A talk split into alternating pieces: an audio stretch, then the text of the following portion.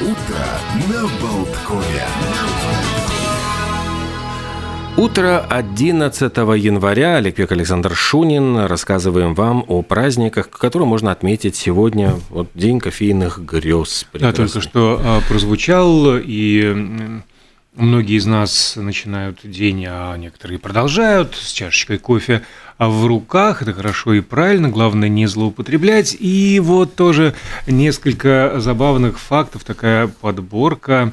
А, Существует примерно две сотни сортов кофе, но мы употребляем только два. Это арабика и робуста, 70% арабики, 30% робусты, но чаще всего а, их э, смешивают. Э, раньше кофейные деревья достигали высоту 9 метров, а сейчас для удобства сборки урожая их культивировали так, что высота не превышает 3 метров. Но все равно там как-то так с, с земли не, до, до макушки не достанешь. Ну, ну да, не допрыгнешь так сразу э, без тренировок. Два популярных напитка – американо и эспрессо. Американо, он появился э, в Европе во время Второй мировой войны. Американские военные просто не могли пить европейский кофе из-за его крепости и просили разбавлять водой. А, в том числе эспрессо, да, ну считается, что американо – это разбавленный водой эспрессо, но а, прикол в том, что а, в эспрессо минимальное содержание кофеина, несмотря на его крепость, потому что считается, что раз, э, ну, то есть он такой вот э, насыщенный, значит, э, и, и, и кофеина в нем много, так вот нет, потому что при приготовлении струя воды пропускается под большим давлением сквозь кофейные зерна, и благодаря этому в готовый напиток попадает минимум кофеина. Ну, жалко на самом деле, столько добра расходуется. Кстати, про сбор. А, кофе до сих пор собирается вручную, какой бы высоты эти деревья, кусты не вырастали. И за один день сборщик может собрать до 7 корзин общим весом 700 килограммов. Вот так вот перетаскать. 700 кг. А наибольшая, ну, страна э, с наибольшим потреблением кофе в мире. Вот как ты думаешь, какая? Вот, а, в смысле, где пьют больше да. всего? Ну, сразу приходит Китай на ум. какой-нибудь. Вот Италия, там, да, та нет, же самая Америка. Я подозреваю, что Китай. Ничего подобного. Финляндия. О-о. Да. Но, а, подожди, это имеется в виду в абсолютных цифрах или в относительных? В абсолютных. Ну, то есть на, на человека или вообще вот э, в, в количестве? В, ну, Потому получается и так, и так. А, они, э, финны потребляют э, в среднем по 5 чашек кофе в день, плюс количество. И там много перерабатывается кофе. И основные смеси, которые продаются в наших магазинах, кстати, они скандинавские. И я когда-то давно читал, что именно это, ну, в разных странах, в разных регионах разный вкус кофе, потому что, опять же, все эти смеси, арабика, робуста и прочие там какие-то добавки, присадки, обжарки и так далее, они подгоняются под э, общий, ну, под средний вкус э, населения. И так получается, что мы привыкли пить скандинавский кофе. Вот все вот эти самые популярные марки, не буду их называть, которые стоят mm-hmm. на полках всех магазинов, они по большому счету были изобретены как э, рецепт ну, где-то вот той же самой а, Финляндии. Господи, в советское время вот пили один вид и за Два. ним... Растворимый и цикориевый. Потому что дружба. И не выпендривались, да, там вот потому что достать вот обычный там кофе, я помню в тот момент, когда подскочила цена, это вот я, у меня на памяти было, стоило 4 э, рубля килограмм, и вдруг 20 рублей килограмм. И меня как бы мама так посмотрела, сказала, что нет, больше кофе я пить не буду. Но хотя вот через месяц, другой, в общем, как-то все равно снова уже вернулись. Кстати, про экономическую составляющую кофе. Это продукция, которая является второй по раскупаемости в мире после нефти. А еще, значит, про растворимый. Мы упомянули растворимый кофе. Его изобрел в 1906 году а, бельгиец и, что характерно, звали его абсолютно не по-бельгийски Джордж Вашингтон. Вообще, как у этого президента. Да. Кофе официально запрещен Международным э, олимпийским комитетом. Как допинг? Да. Если при проверке э, в крови спортсмена э, будет обнаружено свыше 12 микрограмм на литр, а олимпиец будет снят с соревнований сразу. А есть особое значение у кофе в Турции. На церемонии бракосочетания женихи давали клятву всю жизнь обеспечивать свою жену именно кофе. И если вдруг содержа... сдержать этот обед не получалось, женщина могла развестись именно на этой почве. Не дает кофейку и спить. А... Кофе в постель. Да. Классическая. Первая э, кофейня в Париже была открыта в 1689 году под э, названием Прокоп. А хозяином был торговец Франсуа Прокоп, но торговал он до этого лимонадами э, различными. Ну и его кофехаус э, посещали представители аристократии, богемы. А в Италии попробовали кофе в первый раз значительно раньше, в 1615 году а в 1720-м открылось всемирно известное кафе «Флориан» на площади Святого Марка, и ужасно обошлась судьба с этим кафе из-за ковида. Они не смогли отметить 300-летие. Пришлось переносить. Ну, они вообще едва выжили. А еще один забавный факт. В конце 17 века тогдашний британский король, уж простите, имя его э, я потерял, приказал э, закрыть э, в стране все кофейни до единой, потому что, по его мнению, там постоянно собирались жители страны, да, настроены угу. к нему оппозиционно. И, кстати, его примеру поступили и руководители других больших на тот стран мира. А, кстати, действительно, кофейни же всегда были каким-то таким местом, где вот недовольная такая бурчащая публика, революционеры, Фронда. Фронда где-то вот обсуждали, как бы свергнуть ныне существующую власть. Сегодня еще очень интересный такой праздник, Международный день скетчноутинга – Дело в том, его э, отмечают с 2016 года. И что такое вообще вот эти самые скетчи?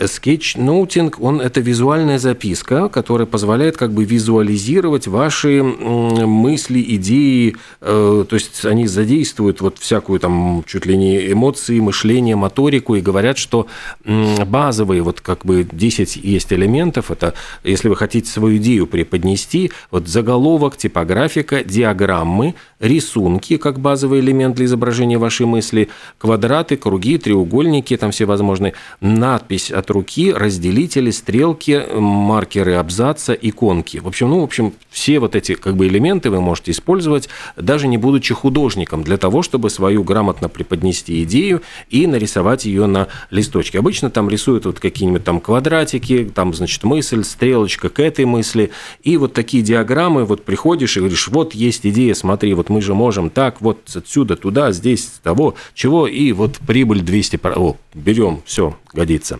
И вот этот, собственно говоря, скетч, это вот, ну, правильный баланс должен быть между простотой и визуализацией. Сегодня вот, ну, как а, бы... а, а я-то по, по простоте э, душевной и наивности в целом был уверен, что это такие записки, которые в магазин берешь. Нет, ты, ты знаешь, это вот, ну, можно, нет, так и эту записочку ты можешь сделать с любовью, там, с диаграммами, с квадратиками, кругами, типографикой, выделить отдельный шрифт, но то есть сделать так, чтобы вот очень ярко и визуально – нарисовать эту самую морковку, сделать стрелочку к свекле. Значит, если не будет свекла, если свекла будет слишком а, маленькая, значит, вот стрелочка в следующий магазин посмотреть, зайти туда, а, именно среднего размера, чтобы поместилось в кастрюльке ровно 5 свекулин э, одинакового размера. Ну, я вчера, мне, мне, мне так дают всегда. Я вчера впервые в жизни э, сам отварил свеклу. Всегда покупал э, готовую, а тут что-то в голову пришло, сварю-ка я. А, кстати, экономия. Ну, значительно дороже. Ну, это тоже. Ну, просто мне стало интересно. Там... Хотя сейчас столько такие цены на газ, что уже вот вопрос. Вот именно, да. Тут неизвестно что. Но а без газа, без чего-то такого содержащего тепло, огонь, что нагревает напитки, невозможно приготовить тоди. А в Соединенных Штатах сегодня отмечается неофициальный, но все же национальный день горячего тоди. Что же это такое? Популярный в определенных странах горячий алкогольный коктейль. А, ну, состоит коктейль, он... чай с виски, собственно, господи. Ну, по большому счету, да, с добавлением честно. меда, сахара, кленового сиропа и специй. Ну да, на виски... Плеснули в чаек себе вискаря, и вот Горячий Тодди. Горячий Тодди. Ну, слушайте, если мы не в Ирландии, то можно плеснуть и ром, и джин, и коньяк, и бренди, и водку, и кальвадос, и различные настойки, и другие. А что такое тоди? Это э, изначально в английском языке слово было позаимствовано из языка хинди – и так называлось индийское пальмовое вино. Но уже в конце XVIII века было зафиксировано его использование в значении «горячий напиток, приготовленный из крепкого алкоголя, воды, сахара и специй». По другой версии, коктейль этот назвали в честь ирландского врача Роберта Бентли, хорошее имя, Тода, который прописывал пациентам напиток на основе бренди, белой корицы, сахарного сиропа Запишите и воды меня к этому доктору. Для профилактики лечения простуды. Понимаешь? И профилактики, и лечения одним и тем же. А, но есть другая версия, ну, в смысле, не другая версия, есть просто забавная версия, что Тоди изобрели специально для женщин, чтобы замаскировать слишком резкий вкус виски, Хотя к тому моменту существовали похожие на него напитки, вовсе не считавшиеся женскими, например, грок, который состоял из рома и тоже горячей воды или чая с сахаром. Ну и давайте теперь вот все эти ингредиенты, если захотите вы сделать горячий тодди. Черный чай листовой – 1 чайная ложка, меда – 2 чайные ложки, 200 миллилитров кипяточка, все это заливаете, 1 четвертую часть лимона, дальше уже идут, в общем-то, виски, скотч, бренди, мы ни к чему не призываем алкоголь вреден для здоровья, но 50, 30-50 миллилитров максимум. Одна палочка корицы, гвоздика и долечка лимона для украшения коктейля. Так что... Ну, не только для украшения, а витамин ну, С никто не отменял. Нет, ну, тут я говорю, что мы кладем туда одну четвертую часть лимона как вот составляющую, а ну, чтобы ударная... Украш... Ну, да, ну, Это ну, контрольный выстрел. Ну, да, совершенно верно. А закусить можно э, моти. Давайте моти. Моти. А, начну издалека, из Японии. Там сегодня принято совершать традиционную церемонию Кагами-Бираки, которая э, в буквальном переводе означает «открытие зеркала». Также а, называется церемония преломления моти и связанная церемония, не поверите, с празднованием Нового года. Все еще никак не отпускает. А, ну все равно в субботу, э, в пятницу Старый Новый год. Еще и пятница 13 Ой, а сколько всего можно отметить. Так вот, ритуал связан с японской богиней солнца Аматерасу. И одним из ритуальных украшений японского дома и домашнего алтаря в Новый год являются вот эти самые зеркальные моти, кагами моти, две лепешки из рисовой муки, на которые кладется фрукт, похожий на мандарин, ну, в общем, японский лимон. А как зеркало отражает смотрящего в него человека, так и Кагами Моти э, считаются вместителем человеческой а, души. А, была легенда, которая связана с богиней вот этой Аматерасу. А, она спряталась в гроте, когда ее брат, неистовый бог ветра и морской стихии Сусано... Мотя, Мотя в гроте. Мотя в гроте, да. А Сусано вот разошелся, растоптал рисовые поля, которые принадлежали богине. На земле наступил мрак, и э, хитростью вот эти вот подельники Сусано сумели хитростью выманить э, богиню из грота. Но Аматерас увидела свое отражение в зеркале, лучи богини солнца в нем отразились, осветили часть земли, она увидела, как прекрасна земля, когда она ее освещает. И с тех пор солнце всегда встает над миром. И в память об этом событии японцы каждый год готовят лепешки кагами моти. По форме они напоминают зеркала, символизируют достаток и счастье в новом году. У меня паука звали Мотий потому что э, мы когда купили маленького паучка, э, он, ну, это был причем птицеед, он потом разросся до огромных размеров, э, он сразу же в первый день попытался убежать из коробочки, в которой мы его принесли, то есть он, причем проявил при этом великолепную смекалку, он кусочки грунта подсовывал под крышечку и таким образом ее открывал, то есть вот он, он туда подсовывал, ну, как рычаг. Mm-hmm. это действовало, и крышка раз и открылась, мы смотрим, уже готов сбежать. Ну и поскольку вот нас восхитило это как у графа Монте-Кристо, просто, значит, мы его ну, сначала решили Монте-Кристо, а потом сокращенно Моти уже прозвали. Ну, вот замечательный был паучок. А кто из вашей семьи был аббатом Фария для него? Вот я даже стесняюсь, но ты знаешь, он, он действительно был настолько удивительно разумный, то есть когда мы подогревали, ну, подложили под грунт в большом террариуме э, провода, которые должны были нагревать этот грунт, и я с ужасом однажды забыл выключить, то есть ну, у нас там терморегулятор плохо работал, и было довольно жарко, и он, бедный, значит, забрался на корягу, вот, ну, действительно, там температура поднялась.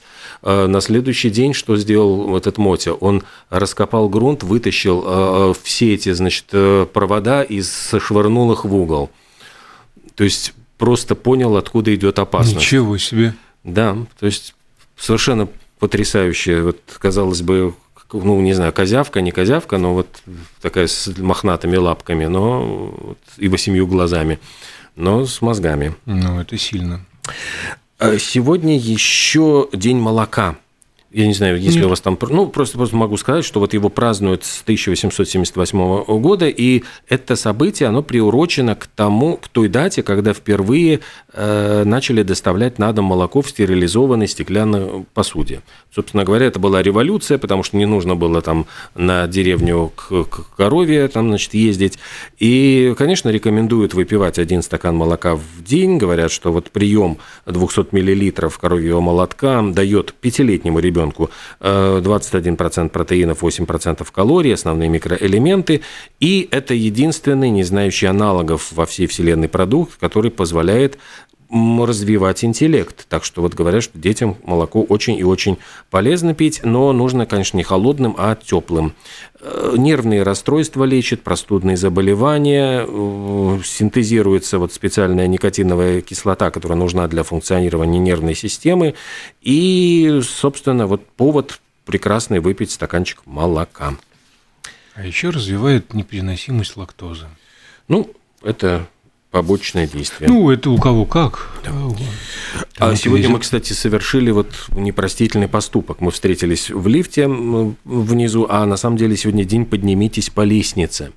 И предлагается для здорового образа жизни э, просто вот пройтись, э, не пользоваться лифтом, а подняться пешком по лестнице. Говорят, эта тренировка улучшает здоровье, э, упражнения для суставов, мышц и аналогично тренировки в тренажерном зале. Ну да, на самом деле не, не очень хочется прямо с самого-самого раннего утра заниматься тренировками, пятой точки в том числе по лестнице. Давай после обеда этим займемся хотя бы. А, а пока можно что-нибудь вкусненькое а, закусить, а потом, собственно, сжечь эти калории. А дело в том, что в этот день, в 1770 году, а, в Америку попал рабарбар, mm. точнее, э, ревень и послал его э, своему другу Джону Бартрому, никто иной, как Бенджамин Франклин из Лондона, где тогда был посланником американских колоний. А в Лондон э, этот корнеплод был прислан из Сибири. Вот так. А вот вообще я дожил до первых седин и понял, что в русском языке нет слова рабарбар. Да-да-да, там ревень. Да. Я, я тоже всегда его называл рабарбаром, и потом удивлялся, почему мои вот там, не знаю, знакомые из России вообще не понимают, о чем идет речь. Ну, собственно, учась э, как-то в Москве, я упомянул это слово и встретил полнейшее непонимание в глазах однокашников. Угу. Какой рабарбар? Бар-бар-бар. О чем ты вообще говоришь, варвар?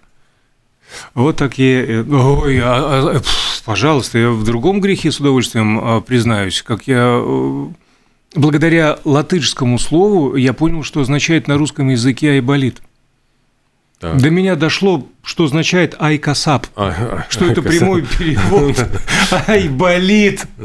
Представляешь, вот э, сколько открытий нам готовят радио Болтком. Э, сегодня, сегодня, раз уж мы начали какие-то такие интересные даты, события, э, я, наверное, расскажу о том, что не дня без Битлз, ведь в 1963 году впервые Битлз появились на национальном телевидении. Это была программа Thank Your Lucky Stars. И э, дело в том, что эта программа, ну, поскольку она выходила в записи, там э, как обязательно использовали, они очень хотели э, сами сыграть, но использовалась фонограмма, они должны были, значит, ну, изобразить, что они играют и поют перед микрофонами. э, просто я прочитал вот очень любопытный как бы такой бэкграунд. Дело в том, что, ну, Битлз только-только появились, их никто не знал до этого, а январь 63 -го года был достаточно суровый. Читаешь, вот думаешь, господи, так это же про наши времена. Ну, во-первых, отказ Франции, значит, все обсуждали принять Великобританию в европейский общий рынок. Это mm-hmm. выход из ЕС, да? А национальная депрессия была вызвана тем, что жуткий был холод. И люди мерзли, от, значит, а, ну там а, жутко дорого стоило отопление, и большинство британцев мерзло. Вот прямо вот как привет. Ну, знаешь, так рифмуется все. Семьи жутко переживали. А, там была проблема еще забастовки работников электростанций, вот из-за чего все, все это вот была канитель. Внезапно ухудшилось здоровье лидера лейбористской партии Хью Гетскейла. И все переживали за его здоровье. Он, кстати, там через пару дней помер, и, в общем, так это была трагедия. И в этот момент вот появляются на экране вот эти э, потлатые, совершенно какие-то непонятные э, ребята, причем Говорят, что э, ну, для многих всегда э, это был какой-то прорыв именно потому, что Битлз, они были как единая группа. То есть до этого никогда э, всегда был лидер, который, ну вот есть исполнитель, певец, есть аккомпанирующий ансамбль. Он может называться так, сяк, там, ну сначала ведь тоже там Long John там был and Quarryman, там mm-hmm. они так вот и назывались. А потом, ну в принципе, Quarryman, потом Beatles, и в принципе стало понятным, что они все, каждый из них личность, каждый из них равноценен, и вот они вот э, как связки. Это было впервые, и вот это многих поразило, что четверо ребят, которые вот смотрятся а, совершенно одинаково. Ну и достаточно вот любопытно, что вот когда увидели этих э, ребят с этой песней, э, многие даже не знали, что это за группа, э, бросились искать информацию о Битлз, узнали о том, что группа из Ливерпуля, а это для британцев была дыра дырой, то есть, в принципе, это ассоциировался город с бедным рабочим классом. Там, кстати, был очень высокий уровень безработицы. И вот именно это, это шоу, вот Thank You Lucky Stars, стало прорывным, потому что а Битлз, Битлз увидела вся страна. Их ну, в, в этот же год снова пригласили в эту программу, и началась, в общем-то, битломания, начали копировать их прически, смазывать волосы, значит, специально, чтобы так вот так уложить. И с, буквально на следующий день газета Daily Mirror опубликовала фотографию Битлз, и в этой статье пророчески говорили, рекомендуем обратить на группу внимание, судя по всему, это будет группа 63 -го года. Ну и, и не только 63 -го. И 4 и 5 и далее везде. Э, интересно. А еще один факт. 55 лет назад та же самая Daily Mirror а, сообщила, это было в 1968 что Джимми Хендрикс поселился в доме, в котором mm Гендель написал «Мессию», и, собственно, Хендрик заверил корреспондента в том, что он тоже намерен сочинять Напишу музыку и не даст, ораторию. да, так сказать, традиции угаснуть. У нас же есть хорошая традиция в это время прерываться на рекламную и новостную паузу, что мы и сделаем, после чего вернемся к вам, а еще заодно сейчас проанонсируем, в половине десятого у нас будет замечательная гостья, специалист по HR, то есть по отбору персонала. Мы поговорим о тенденциях на рынке труда 2023 года и о сезонности Оказывается, есть определенная сезонность в поиске работы, соответственно, поиск и успешное ее нахождение. Так что оставайтесь с нами.